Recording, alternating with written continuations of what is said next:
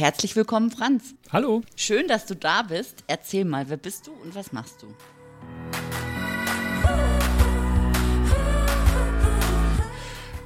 Ja, ui, das ist ja, da kann ich jetzt ganz, ganz viel und ganz lang reden. ähm, ich, mein Name ist Franz Neumeier. Ich bin 52 Jahre alt, also schon, schon fast ein alter Knacker, ähm, auch wenn ich mich nicht so fühle. Ich bin Reisejournalist seit ähm, inzwischen elf Jahren genau. Äh, habe davor Computerzeitschriften gemacht, ganz viele Jahre auch als Chefredakteur. Ähm, bin äh, da ja sehr, auch, auch einiges in der Welt rumgereist, bin immer schon gerne unterwegs gewesen und habe mich dann selbstständig gemacht und mich auf Kreuzfahrtthemen spezialisiert. Also meine Vorgeschichte ist so ein bisschen Flusskreuzfahrt auf Raddampfern in den USA. Das ist so eine ganz große Leidenschaft von mir. Man muss fast sagen gewesen, weil ich das jetzt schon lange nicht mehr gemacht habe, weil ich wenig Zeit dafür habe, einfach weil ich mich mhm. auf die Hochseekreuzfahrt zu sehr konzentriert habe. Ähm, aber da komme ich so ein bisschen her und, und deswegen habe ich mich dann selbstständig gemacht und äh, schreibe seitdem über Kreuzfahrten.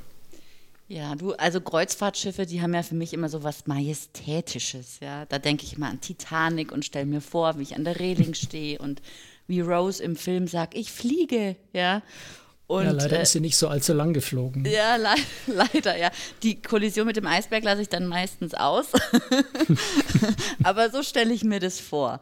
Ähm, du hast in deiner Bio geschrieben, dass du so bis zu 100 Tage im Jahr unterwegs bist. Hat das für dich noch was von Titanic? Es hat für mich eigentlich noch nie irgendwas von Titanic gehabt. Schade. Ähm, ist es ja, ich bin mir gar nicht so sicher, ob das so schade ist. Also es sind schon so ein paar Aspekte wunderschön und, und, und sowas hat man auch heute noch gelegentlich. Ich meine, Titanic ist ja sehr, sehr altmodisch, sehr, sehr konservativ, sehr, sehr plüschig.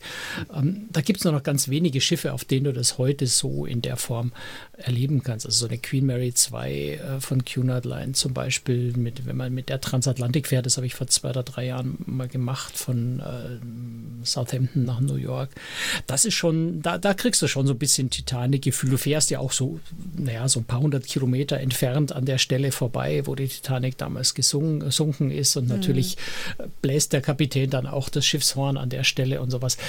Äh, das kann man schon so ein bisschen erleben. Aber die moderne Kreuzfahrt hat eigentlich so mit dieser Seefahrerei äh, von, von Titanic, also wo es ja eigentlich mehr drum ging, man konnte damals nicht fliegen mit dem Flugzeug, also musste man mit dem Schiff fahren, wenn man nach Amerika wollte. Das war ein ganz anderer Grund, warum man auf das Schiff gegangen ist. Und das hatten, haben die wenigsten aus Vergnügen gemacht. Mhm. Und heutzutage ist ja die moderne Kreuzfahrt ganz anders. Ja, das ist, hat, hat eher was von, von einem Ressort Urlaub oder, oder also eine schwimmende Stadt, ein Vergnügungspark, all das. Und, und insofern sind da wenig Gemeinsamkeiten. Hm. Vom, vom Flair. Ne? Also ansonsten ja. klar, also dass Essen immer noch wahnsinnig wichtig ist und dass es tolle Live-Musik gibt, vielleicht eines der wenigen Stellen auf der Welt, wo man auch gute Live-Musik bekommt. Ähm, das sind schon Parallelen, aber ich würde trotzdem sagen, es ist was grundlegend anderes geworden. Okay. Du hast jetzt ja vorhin gerade kurz erzählt, wie's, wie's, äh, wie dein Weg so war. Aber warum hast du dich gerade auf Kreuzfahrten spezialisiert? Schwer zu sagen. Das hat sich so, so, so, so schrittweise ergeben. Also ich habe ja schon gesagt, ich habe äh, mich ganz viel mit Schaufelraddampfern am Mississippi, Ohio und sowas beschäftigt. Habe auch Modellbau in meiner Studentenzeit gemacht, habe Raddampfermodelle gebaut. Mhm. Und wir sind sehr, sehr viel eben auf dem Mississippi und sowas mit alten Raddampfer Kreuzfahrtschiffen unterwegs gewesen im, im Urlaub. Also wir, wir, lieben die USA, gerade so den mittleren Westen. Das ist eine wunderschöne äh, Gegend, äh, tolle Menschen dort, ganz anders als so das Amerika-Klischee eigentlich. Mhm. Und da sind wir so ein bisschen auf die Kreuzfahrt oder, oder aufs Schifffahren gekommen. Und äh, wir hatten dann eigentlich alle alle ähm, Flüsse, die man in den USA so fahren kann, ähm, mit Ausnahme der letzten Strecke am Mississippi von New Orleans bis zur Mündung in den Golf von Mexiko, weil da die Raddampfer nicht gefahren sind. Und haben wir gesagt, die, das wollen wir uns jetzt auch noch holen, diese letzten, glaube ich, 50 Meilen oder sowas. Und haben ein Hochseekreuzfahrtschiff gebucht, das von New Orleans aus in die Karibik gefahren ist. Und wir haben gemerkt, die großen Schiffe gefallen uns eigentlich auch ganz gut.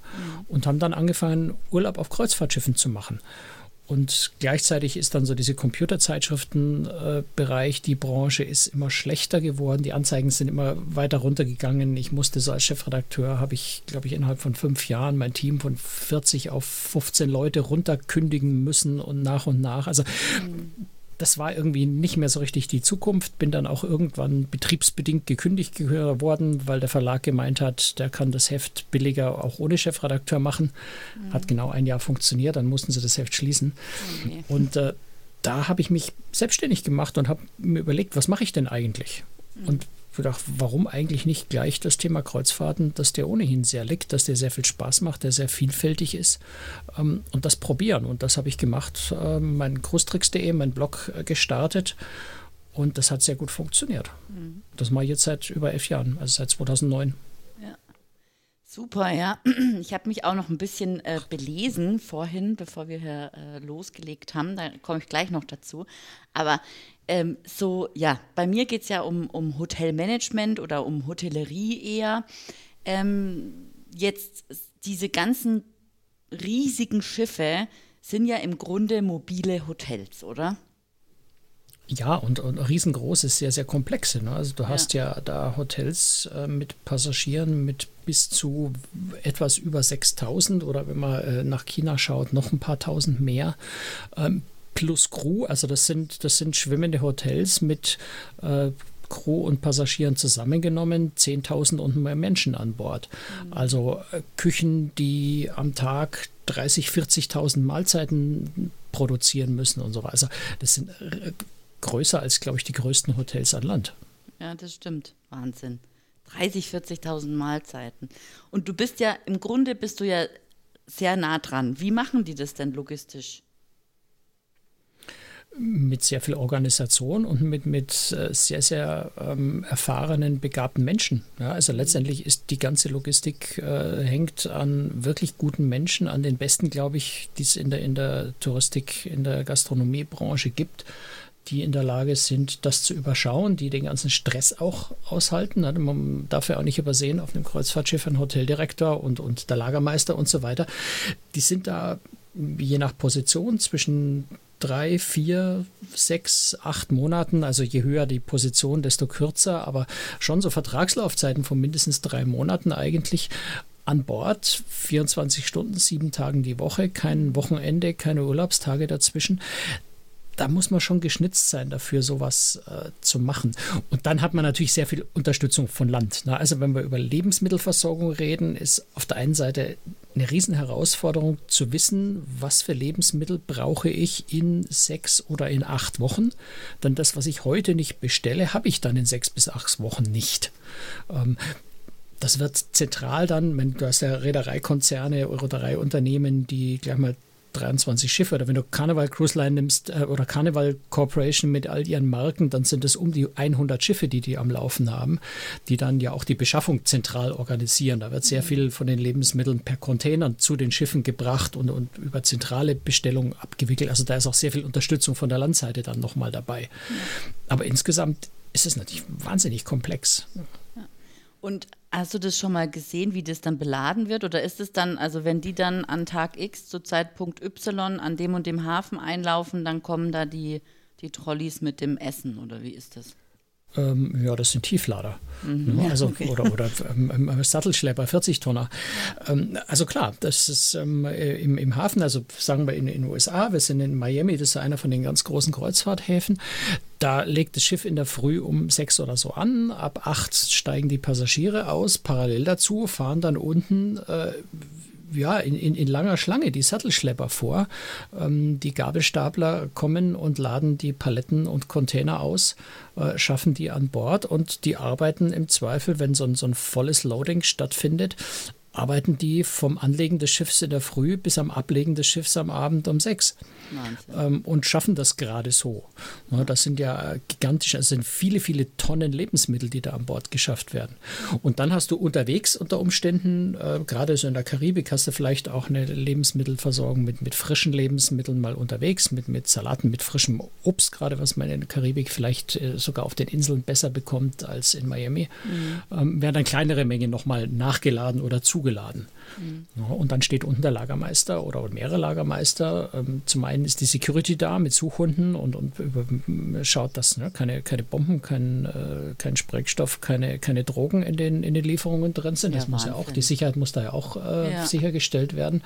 Der Lagermeister kontrolliert, ob die Lebensmittel in Ordnung sind, hofft und betet, dass sie in Ordnung sind, weil wenn er faule Tomaten findet, kann er die Palette nicht annehmen und hat keine Tomaten. Mhm. Ähm, und ja, also insofern, das, das ist wirklich, dieses Loading ist ein Prozess, der geht über viele, viele Stunden hinweg ähm, und eigentlich darf nichts schiefgehen, weil die Zeit sonst nicht mehr reicht. Haben denn diese Schiffe jetzt der nächste, also Lebensmittelversorgung, der nächste Punkt wäre für mich so auch wichtig im Hotel, ne, parallel zum schwimmenden Hotel jetzt, Wäsche, Bettwäsche, Wäsche, gibt es da mhm. ähm, eigene Wäschereien an, auf so einem Schiff oder wie, wie läuft das ab? Das ja klar, also das geht ja gar nicht anders. Bei mhm. den äh, gewaltigen Mengen, also stellen wir uns wieder ein äh, Schiff vor mit äh, 6000 Passagieren, 4000 Crew, das muss ich ja an Bord waschen. Das sind so gewaltige Mengen. Äh, mhm. da ist wirklich im Schiffsbauch, das sind riesige Tunnelwaschanlagen, äh, in denen Bettzeug, Handtücher insbesondere natürlich gewaschen werden, auch, aber auch Kleider von Passagieren. Das ist so eine chemische Reinigung da.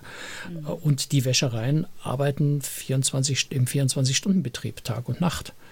Ähm, so mit den ganz großen Schiffen, würde ich mal schätzen, sind da bestimmt 20 Mitarbeiter, die da beschäftigt sind, ohne jede Unterbrechung Wäsche zu waschen. Was, was glaubst du denn, oder ja, was, was ist so dein, wenn du jetzt vergleichst, du gehst im, im Hotel an Land in Urlaub und vergleichst das mit, mit einem Schiff, was sind so die, ja, was können so Hotels, äh, Landhotels vom, vom Schiff lernen?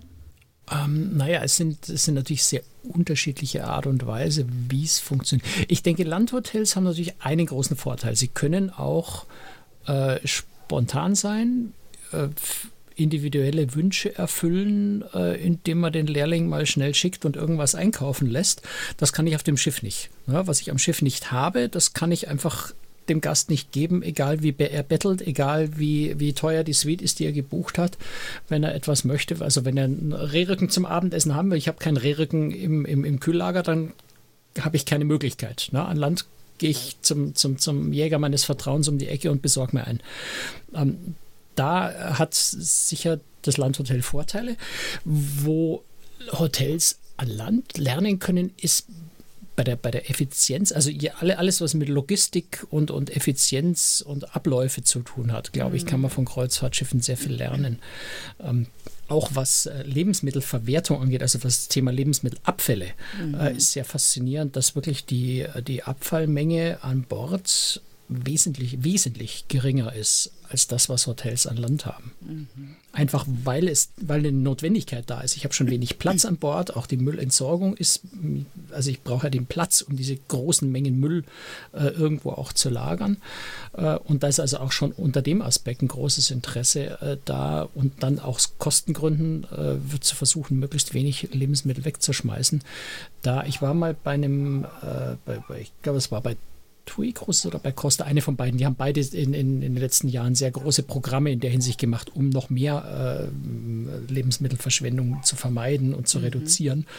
Und doch, es war bei, bei, äh, bei MSC, die hatten einen Ex Quatsch, bei TUI Cruises, die hatten einen externen Berater, der auch an Landhotels äh, berät, was das Thema Lebensmittelverschwendung angeht. Und der sagte, an bestimmten Punkten, wo ich an Land, in Landhotels immer noch Optimierungsmöglichkeiten finde, war ich beim Kreuzfahrtschiff einfach mit großen Augen erstaunt und okay, da kann ich nichts machen. Mhm. Die sind schon so optimal, dass nichts mehr geht. Mhm. Ähm, hat natürlich trotzdem andere Bereiche gefunden, wo man, wo man Möglichkeiten hatten. Also so Tricks wie, dass man am Buffet, ähm, wo man ja Kreuzfahrtschiff ganz, ganz strenge Hygieneregeln hat, äh, also Lebensmittel sehr schnell weggeschmissen werden müssen, wenn sie eine gewisse Zeit äh, mhm. überschritten und Temperatur unterschritten und so weiter haben. Ähm, da hat er also zum Beispiel eingeführt, wenn, wenn er Brotkörbe hat, dass er einfach den Brotkorb nur noch halb so tief hat. Mhm. Na, dann liegt da nur noch die Hälfte der Semmeln drin. Da muss ich zwar öfter nachlegen, aber ich schmeiße am Ende auch nur die Hälfte der Brötchen weg. Mhm. Ähm, oder eben dasselbe mit anderen Lebensmitteln äh, in der Hinsicht. Und also da gibt es immer noch Optimierungsmöglichkeiten. Und da äh, ist sicher so ein Bereich, wo Hotels an Land äh, von der Kreuzfahrt auch noch einiges lernen können, gerade auch was, was Buffets angeht. Ähm, und auch, klar, das Thema Lebensmittelsicherheit, Hygiene mhm. ist was, was auf Kreuzfahrtschiffen aus der Notwendigkeit heraus extrem betrieben wird. Und da kann sich vielleicht so das ein oder andere Hotel an Land auch was abschauen. Jetzt hast du ja schon was, ähm, was angesprochen, ja, den Abfall. Ähm, mich würde es mal interessieren, ob du bekommst du ähm, wegen den Themen Klimawandel und Umweltschutz Hass und Hetze, wenn du, weil du über Kreuzfahrten berichtest. Also Hass und Hetze nicht, das Gott sei, Gott sei Dank. Dank, nicht. ähm, aber schon sehr kritische Worte. Mhm. Also ich muss mir schon ab und zu mal gefallen lassen, äh, dass es doch eigentlich auf keinen Fall auf Kreuzfahrt gehen sollte, weil das doch angeblich so fürchterlich umweltschädlich ist und, und es doch völlig unverantwortlich, solchen Urlaub zu machen. Mhm. Ähm, das schon. Da ist, das sind einfach unglaublich viele Vorurteile ähm, bei den Leuten im Kopf, äh, sehr viele falsche Fakten, die zum Teil auch von den Umweltschutzverbänden, ich sage einfach mal auch absichtlich in falschen Zusammenhängen oder aus den Zusammenhängen gerissen, äh, propagiert werden mit dem Ziel, dass die Leute das falsch verstehen. Ähm, also da ist einfach sehr viel Unwissen unterwegs, ja, ja. würde ich einfach mal sagen und so pauschale Verurteilung. Ne? Ich habe ja im Vorgespräch habe ich dir ja oder im, im der Vororganisation habe ich dir ja äh, einen Artikel geschickt, sieben triftige Gründe, keine Kreuzfahrt zu buchen und äh, habe auch entsprechend deine Antwort zurückbekommen. Ähm, ja, da, da ging es eben um, um den CO2-Verbrauch statt den äh, Ausstoß, heißt ja, glaube korrekt, ne? Um den Wasserverbrauch. Ja, also wenn das Schiff CO2 verbrauchen würde, wäre das fantastisch. Ja, ne? eben. Tut es aber leider nicht. Ja, ja. Ähm, dann um das Thema Wasserverbrauch natürlich und ähm, um auch die, die schrecklichen Bedingungen an Bord für die Leute, die dort arbeiten. Und ich habe zwei äh, äh, Bekannte, die haben ähm, mehrere Saisonen auf dem Schiff gearbeitet, haben die ganze Welt bereist und denen ging es richtig gut. Und auch den, sie nennt, glaube ich, mhm. ähm, Philippinen ähm, oder ja, als, als Arbeiter, die dann äh, ohne, ohne frische Luft unter Deck schuften müssen. Ja. Und also meine Freunde haben mir das auch äh, sehr anders erzählt. Also die waren, ja, also denen geht gut eigentlich. Thema, ja, das Thema Arbeitsbedingungen ist ein sehr schwieriges Thema, weil es sehr emotional, ja. sehr ähm, ähm, ja, eher auch ideologisch besetzt ist letztendlich. Ja. ja also bringen wir es auf den Punkt. Wenn ich deutsches Arbeitsrecht und deutsche Arbeitsbedingungen als Vergleichsmaßstab ansetze, dann ist es ganz fürchterlich, was auf den Schiffen passiert. Ne? Arbeitszeiten von 10, 12 Stunden, sieben Tage die Woche, keine freien Tage. Ähm, manche Arbeitsverträge, gerade bei normalen Mitarbeitern, Kabinenstewarden, Kellner, die sind bis zu elf Monate an Bord. Mhm. Ähm, natürlich sind das knallharte Arbeitsbedingungen. Ich habe dort keine Gewerkschaft, ich habe äh, eine Krankenversicherung äh, schon, ja, mhm. äh, aber halt nur für die Zeit, wo ich am Schiff bin, weil ich keinen Arbeitsvertrag in dem Sinne habe, sondern es sind immer Zeitverträge. Also wenn mhm. ich sechs Monate an Bord arbeite, habe ich für sechs Monate einen Vertrag, dann fliege ich nach Hause und dann habe ich mit der Reederei nichts zu tun. Also keine Rentenversicherung, keine Arbeits, äh, ähm, Arbeitslosenversicherung, keine Krankenversicherung, da muss ich mich dann einfach selber kümmern. Das ist so ein bisschen wie, wie bei Selbstständigen. Mhm. Ähm, na, also wenn ich, wenn ich diese deutschen Maßstabe anlege und, und auch die Gehälter sind im Verhältnis zum deutschen Maßstab natürlich sehr gering. Ähm, aus der Warte kann man sagen, es ist ganz fürchterlich. Jetzt ziehen wir erstmal den Vergleich so zu einem, weiß ich nicht, Ferienressort in der Türkei und überlegen mal, wie viel anders das dort ist, wenn ich als Deutscher dort Urlaub mache. Ja. Ich glaube, der Unterschied ist nicht so groß.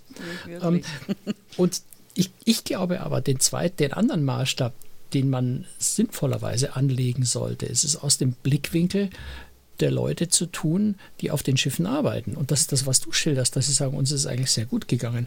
Es ist eine Frage der Perspektive. Also wenn ich einen Filipino nehme, die Philippinen sind eine klassische Seefahrernation äh, und, und äh, stellen einen sehr großen Teil der Crew auf Kreuzfahrtschiffen. Indonesien ist ein anderes Land. Brasilien ist inzwischen sehr stark. Aus Indien kommen im Augenblick gerade nicht, aber normalerweise sehr viele äh, Crewmitglieder. Ähm, das sind Länder, wo ich als Kellner zu Hause, ähm, klar, da bin ich bei meiner Familie, da ich ein, äh, kann ich jeden Abend nach Hause fahren und so weiter, das sind andere Bedingungen. Aber ich hab, verdiene an Bord von einem Kreuzfahrtschiff je nach Herkunftsland so zwischen sechs und zehnmal so viel. Also wirklich zehnmal so viel, wie ich zu Hause verdienen könnte. Und ich habe mich schon öfter mal mit Crewmitgliedern unterhalten, die sagen auch mit, einmal mit, einem, mit jemandem aus der Türkei, der war Restaurantleiter zum Schluss, der hat zehn Jahre für die Reederei gearbeitet.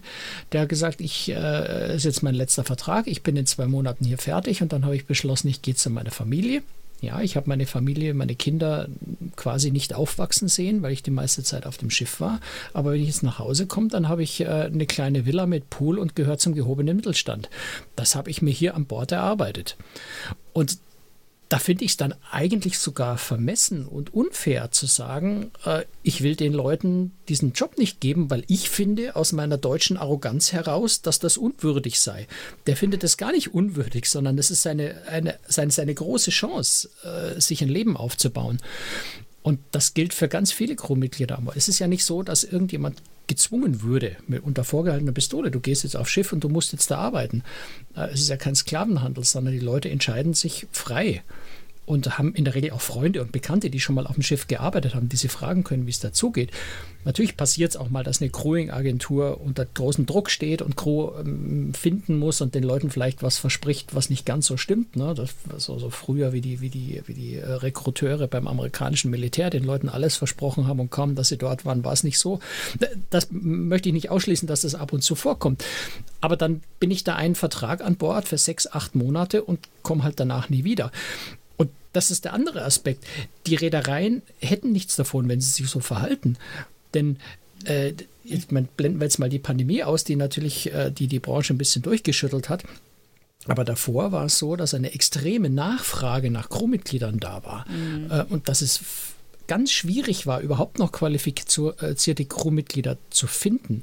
Das heißt, die müssen gute Bedingungen binden und die müssen die Leute gut behandeln, um ihre Schiffe überhaupt mit Crew besetzen zu können, sonst können sie nämlich die Schiffe nicht fahren lassen. Und ähm, ja, also schon gesagt, ne, das ist so eine ideologische Sichtweise. Ich glaube, man sollte da etwas über den deutschen Tellerrand rausschauen äh, und nicht sagen, jetzt gründen wir eine Gewerkschaft und die müssen alle ihre zweieinhalbtausend Mindestgehalt haben und, und, ne, und, und, und zwei Tage frei die Woche. Ja. Das geht, glaube ich, so einfach gar nicht. Ja, ja. Jetzt nochmal zurück zur Nachhaltigkeit. Sind äh, Kreuzfahrtschiffe hm. nachhaltig? Naja, das ist. Oder tun Sie was dafür? Die Frage ist mehr, wer tut überhaupt freiwillig etwas für Nachhaltigkeit? Mhm. Ähm, weil auch unsere Industrie, alles, alles auf unserer Welt, tut ja nichts in dieser Hinsicht freiwillig, außer es ist zum eigenen Vorteil. Mhm. Ja, das heißt, ähm, in der Kreuzfahrt passiert dann etwas, wenn es Gesetze und Reglementierungen gibt. Du hast durchaus Reedereien, die sagen, bitte schreibt es uns doch vor. Dann machen wir es auch. Mhm. Weil du hast eine, eine Kreuzfahrtreederei, steht im internationalen Wettbewerb. So, wenn ich mich als Reederei hinstelle und sage, ich erhöhe meine Preise um 10 Prozent und dafür bin ich umweltfreundlicher, dann sterbe ich in Umweltfreundlichkeit, weil die Kunden alle bei den anderen buchen, die 10 Prozent billiger sind. Mhm. Ähm, gehe ich jetzt als EU oder als äh, USA, das wären so die zwei äh, ähm, äh, Gesetzgeber, die am ehesten in der Möglichkeit wär, hätten, da was durchzusetzen, äh, hin und sagen, wir schreiben folgende Regeln vor. Und das passiert ja gelegentlich. Dann müssen es alle tun, dann ist Wettbewerbsgleichheit und dann ist es nicht so, dass die Räder sagen, das will ich nicht machen, sondern wenn Wettbewerbsgleichheit herrscht, ist durchaus die Bereitschaft da, es zu tun. Also das beste Beispiel sind die, sind die Schwefelfilter, die Scrubber. Mhm. Ähm, da ist äh, schrittweise die, die, die Grenzwerte, äh, wie viel Schwefel im Treibstoff enthalten sein darf, beziehungsweise wie viel dann äquivalent in den, in den Abgasen an Schwefeloxid drin sein darf. Ähm, hieß es lange Jahre, ja, da kann man nichts machen. Ähm, dann kamen die Vorschriften mit den Grenzwerten und plötzlich kam eben doch die technische Entwicklung für Abgaswäscher, für Scrubber, die in der Lage sind, dieses Schwefeloxid rauszufinden. Jetzt kann man wieder darüber streiten, ob Scrubber die, die bessere Lösung für das Thema sind, aber das, das würde zu weit führen. Ähm, äh, gesetzliche Regelungen können da sehr viel bewegen und sehr viel erzwingen.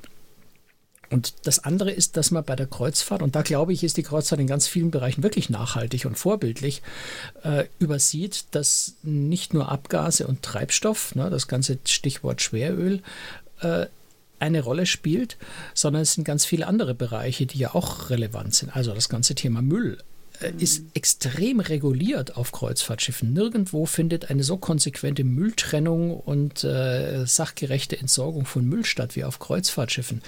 Ähm, das Thema Wasser, weil du das vorhin auch angesprochen hast, äh, moderne Kreuzfahrtschiffe haben Entsalzungsanlagen bzw. Umkehrosmoseanlagen an Bord und produzieren ihr Trinkwasser komplett selbst. Die belasten keine Grundwasserquellen irgendwo im Hafen, äh, um, um Trinkwasser an Bord zu nehmen, sondern die produzieren das komplett selbst. Ähm, das Thema Lebensmittelverschwendung haben wir vorhin schon angesprochen, ist auf Kreuzfahrtschiffen äh, ganz exzellent äh, gelöst. Das sind ganz viele Bereiche, ne? auch das Thema Plastik äh, ist auf vielen, vielen Schiffen, inzwischen gibt es quasi kein Einmalplastik mehr. Das ist innerhalb kürzester Zeit abgeschafft worden. Ähm, also es sind ganz viele Bereiche in der Kreuzfahrt, die da durchaus sehr, sehr vorbildlich ist. Mhm. Ähm, und selbst wenn wir bei dem ganzen Thema Abgastechnologie und, und Treibstoff bleiben, ist die Kreuzfahrt in der Schifffahrt insgesamt hat die durchaus zusammen mit Fähren, die in der Regel noch weiter vorne sind, äh, durchaus Vorreiter und entwickelt neue Technologien. Ähm, zum Teil, weil die Kreuzfahrt so im Fokus der Öffentlichkeit steht, zum Teil auch, weil man in der Kreuzfahrt oder gerade auch in, den, in dem Fährenbereich sehr viele Dinge ausprobieren und machen kann, die man vielleicht in der, in der, in der Frachtschifffahrt äh, erst später umsetzen kann. Ähm, ist die, spielt die Kreuzfahrt da durchaus eine, eine wichtige Rolle, um Innovationen voranzubringen. Mhm. Ähm, und ein anderer, vielleicht ein Aspekt, der noch ganz, ganz wichtig ist, weil, weil ich immer denke, wenn man über dieses Thema diskutiert, muss man das erwähnen. Die Kreuzfahrt ist ja nur ein winziger Teil der weltweiten Schifffahrt. Also wenn man immer kritisiert, die Kreuzfahrtschiffe fahren mit Schweröl und das ist ganz fürchterlich, das ist richtig, Schweröl ist kein tolles Material, es ist Abfall. Aber zum einen muss man ehrlich sagen, äh, jeder, der ein Benzinauto fährt, ist schuld dran oder jeder, der ein, ein, ein Polyester-T-Shirt trägt, ist schuld daran, dass zusätzliches Schweröl entsteht. Weil Schweröl das ist, was in der Ölindustrie übrig bleibt. Und in der Ölindustrie wird eben auch Kunststoff hergestellt. Und wenn ich Kunststoff benutze oder Benzin benutze, alles, was Erdöl basiert ist, dann bleibt bei dieser Produktion Schweröl und das muss irgendwo hin. Mhm. Na, ich kann es auf den Schiffen als Treibstoff verwenden oder ich kann es anderweitig als Sondermüll äh, entsorgen. Ja, aber Schweröl verschwindet nicht, ja. wenn Schiffe aufhören würden, damit zu fahren, sondern es ist immer noch da. Ja. Und die Kreuzfahrt macht 0,6 Prozent der Schifffahrt aus. Ja, das heißt, jedes iPhone, was ich mir jedes Jahr neu kaufe, wird per Schiff um die halbe Welt zu mir geschafft und mhm. äh, ist dann eben nicht weniger böse, als wenn jemand auf eine Kreuzfahrt geht. Ähm, Gibt es denn eigentlich schon äh, so Innovationen oder, oder, keine Ahnung, Reallabore mit Wasserstoff, um, um, um Schiffe mit Wasserstoff zu betreiben? das fängt jetzt langsam an. Mhm. Also ähm, Wasserstoff direkt ist für Kreuzfahrtschiffe nicht, nicht sinnvoll, äh, aber du kannst natürlich mit Brennstoffzellen arbeiten, mhm. die wiederum Wasser, mit, mit Wasserstoff arbeiten. Mhm. Das Wasserstoff direkt an Bord zu speichern, ist so ein bisschen schwierig. Das heißt, ja. man braucht eher einen, einen, einen, Zwischenenergiespeicher, sowas wie Methanol, Ethanol ähm, oder Methan. Ne? Also das, was jetzt die ersten Schiffe fahren, äh, Liquid Natural Gas, LNG, ist ja nichts anderes als Methan, Erdgas. Ähm, das heißt, auch das eignet sich dazu, äh, über sogenannte Refraktoren, das ist eine relativ simple Technik, ist in Wasserstoff umzuwandeln und diesen Wasserstoff dann für Brennstoffzellen zu verwenden. Ähm, das heißt, das, was eigentlich für die Schifffahrt ganz wichtig ist, dass man einen Weg findet, klimaneutral, also eben nicht aus Erdgas, sondern aus, aus Solar, aus Windkraft, aus Wasserkraft auf irgendeine Weise diesen Wasserstoff zu generieren oder idealerweise für die Schifffahrt eben äh, Energieträger, die dann zu Wasserstoff umgewandelt werden können an Bord. Mhm. Eben sowas wie Methanol, Ethanol, äh, Syngas, also synthetisch generiertes LNG. Mhm. Da laufen die ersten Versuche. Ne? Aber das ist noch nicht in einer Dimension, in einer Größenordnung, äh, anwendbar, dass man Schiffe damit betreiben könnte. Es sind jetzt so demnächst die ersten Projekte, dass man Versuchswasserstoffanlagen äh, auf Kreuzfahrtschiffen installiert, die dann zum Beispiel reichen, um, um die Aufzüge und die Beleuchtung zu betreiben. Da geht es jetzt nicht darum, um groß Energie einzusparen, sondern es geht wirklich darum, diese Technologie im Echtbetrieb auszuprobieren. Mhm. Weil was man auf Kreuzfahrtschiffen auch leicht vergisst, ist, ein Kreuzfahrtschiff ist ja 365 Tage im Jahr unterwegs. Du brauchst für neue Technologie eine extreme Betriebssicherheit. Du kannst nicht sagen, ups, jetzt ist das Ding kaputt gegangen, jetzt muss das Schiff mal schnell drei Wochen in die Werft fahren, um das zu reparieren, mhm. sondern das muss absolut zuverlässig dauerhaft funktionieren. Und das ist ein relativ langer Prozess, so eine Technologie zu entwickeln, dass sie verlässlich ist. Weil es mhm. natürlich auch ein Sicherheitsaspekt ist. Ja? Wenn ich sage, ich schreibe, äh, schreibe ein Schiff mit, mit Brennstoffzellen an, die Brennstoffzelle äh, geht alle paar hundert Kilometer kaputt und das Schiff ist antriebslos auf hoher See bei Sturm und Wellen. Das ist ein riesiges Sicherheit, wäre ein riesiges ja. Sicherheitsproblem. Das muss man ausschließen. Insofern ist es leider immer nicht ganz so einfach. Es gibt Brennstoffzellentechnik, klar, es gibt auch schon Fähren, die mit sowas vielleicht fahren können. Ähm, aber das Übertragen auf so große Schiffe dann eben auch auf Frachtschiffe, ist der nächste Schritt ist langwierig und das wird sicher noch einige bis viele Jahre dauern. Mhm. Interessante Einblicke. Und jetzt steht schon die nächste Reise bevor, oder? Ähm ja, ich, also jetzt geht ja Gott sei Dank das Reisen äh, langsam wieder los und es ja. ist wieder möglich, die Kreuzfahrtfährten zu fahren. Ich komme gerade von den Kanaren zurück mhm. äh, und bin in ein paar Tagen auf dem Weg nach Italien. Ah, schön. Toll jetzt von dem ganz kleinen Schiff 200 Passagiere, Normalbesetzung, wir waren 40, glaube ich, an Bord, mhm. ähm, jetzt dann mal auf ein äh, 4000 Passagiere Schiff, ein ganz großes. Wahnsinn, ja. Ja, den habe ich, den Artikel habe ich gelesen, da, äh, bei La, äh, La Gomera war das, ne? Ähm, die, ja, wir sind insgesamt fünf Inseln ange ah, ja, angelaufen okay. auf, den, auf, den Kanaren. Auch El Hierro, wunderschöne Insel. Ja, ja, ja. das ist auch unser hin. nächstes Ziel eigentlich. Also La Gomera, das ist so unsere Lieblingsinsel. Mhm. Ähm, und El Hierro, ja, wollten ja, El Hierro ist nochmal ganz anders. Ja, ja. Das heißt, ähm, ähm, die, die, die, diese Hochebene, die hat fast was von, von Irland oder Schottland. Also okay. Also ganz neblig, kühl. Du hast Kühe und Schafe und Ziegen auf den Weiden und, und, und so, so gemauerte, also, also Stein, Steinmauern zwischen den Feldern. Das ist, das ist eine ganz faszinierende Insel und sehr, sehr untouristisch. Ja. Du hast in dem Artikel da hast du ja was drüber geschrieben und da steht was von Zodiac. Mhm. Was ist denn ja, das ein sind, Zodiac? Weil ich kenne nur den Zodiac Killer. diesen äh, Film. Nee, das hat damit nichts zu tun. nee, Zodiac, ist, äh, Zodiac ist eigentlich ein Markenname. Es ist also, ein, der Name von dem Hersteller, der sowas herstellt. Das sind sehr, sehr robuste, stabile Schlauchboote, ah. die man also auch in, in, also mit dem Motor hin, mit dem Außenbordmotor hinten dran. Die mhm. setzt man auch in der, in der Arktis, in der Antarktis ein. Dort gibt es ja keine, keine Piers, wo man mit, mit dem Kreuzfahrtschiff irgendwie anlegen könnte, sondern äh, da muss man ja mit, mit einem Boot an Land fahren. Mhm. Und ähm, also die werden auch da eingesetzt. Also sehr, sehr stabile, sehr robuste Boote, die auch mit Wellen gut zurechtkommen. Äh, also was sehr sicheres, um, um Menschen in einer Art Schlauchboot wirklich durch die Gegend zu fahren. Okay. Macht sehr viel Spaß. Ja, ja, kann ich mir vorstellen. Also mir vielleicht nicht so, aber mal gucken. Vielleicht, vielleicht äh, wird es ja doch mal noch was mit dem Kreuzfahrturlaub. Das hoffe ich doch. Du verpasst ja, ich, was. Ich taste mich ran, ich taste mich ran. genau. Jetzt wollte ich noch wissen, warum bist du denn Journalist geworden? Oh, das geht natürlich jetzt in meinem Leben ungefähr 40 Jahre schon zurück. Ja. ähm, ich weiß gar nicht, der Berufswunsch war bei mir eigentlich sehr, sehr, sehr früh schon da. Also schon, schon in der Schule, schon wie ich so 15, mhm. 16 war, habe ich äh, für lokale Anzeigenblätter geschrieben. Mir hat es schon immer Spaß gemacht äh, zu recherchieren. Ich war schon immer ein sehr neugieriger Mensch, bin in, habe mich mit, mit, mit allen möglichen Themen beschäftigt. Also ich, ich kann Faszination in, in ganz vielen Dingen finden. Ja, mhm. also ich bin niemand, der fixiert ist. Also zum Beispiel auch in der Kreuzfahrt, da gibt es immer Leute, die sagen, was ist denn dein Lieblingsschiff? Und dann, dann komme ich immer in Stottern, weil ich, ich habe kein wirkliches Lieblingsschiff, sondern jedes Schiff, jede Schiffsgröße, jedes Konzept hat auf seine Art und Weise was sehr Faszinierendes. Und mir hat es schon immer Spaß gemacht, das, das für mich auch zu erarbeiten, zu entdecken, rauszufinden, was ist denn an dem besonders und was ist dort besonders und was, was machen die speziell mhm. und, und Technik mir anzugucken, wie funktioniert Technik. All solche Dinge finde ich einfach irrsinnig spannend. Äh, spannend. Und äh, als Journalist äh, hat man natürlich alle Möglichkeiten, sich berufsmäßig mit der eigenen Neugier zu beschäftigen. Mhm. Und das war sicher so die Haupttriebfeder am Anfang. Okay.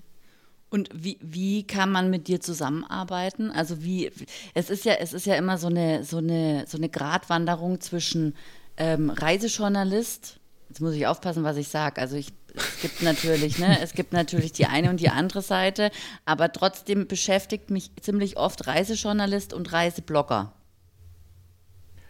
ähm, naja, ich, ich, mag immer diesen Begriff Blogger nicht so, weil mhm. ähm, Blog ist ja eigentlich nur ein Medium. Ja, ja also das ist so wie, wie wenn du sagst, Autofahrer und, und scherst dann ähm, einen 90-jährigen Rentner, der mit Tempo 30 durch die Stadt kriecht, ähm, äh, mit, mit, mit Vettel in seinem Rennwagen gleich und ja. sagst, es sind beides Autofahrer. Ähm, also für mich ist Blog einfach ein Medium, eher eine technische Plattform, wie man Inhalte veröffentlicht und ja. er sagt weniger was über die Herangehensweise und die Inhalte aus. Ich sehe mich als Journalist und wenn ich, wenn ich blogge, dann bin ich trotzdem Journalist und, und verhalte mich journalistisch und schreibe journalistisch. Ja. Sehr schön differenziert, ja, genau.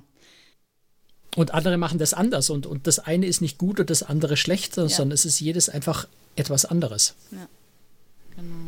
Noch so wie ich also dem, dem, dem, dem Bild von vorhin zu bleiben, dem 90-Jährigen mit Tempo 30 in der Stadt, äh, ja, vielleicht sollte er sich mal überlegen, ob er den Führerschein abgibt. Aber im Grunde möchte ich ihm nicht absprechen, dass er Auto fahren darf. Ja. Und genauso würde ich äh, Vettel nicht sagen, bloß weil der Rennwagen viel Treibstoff verbraucht, würde ich jetzt sagen, du darfst auf keinen Fall mehr Rennwagen fahren. Es hat beides auf seine Art und Weise was Wichtiges und was Problematisches.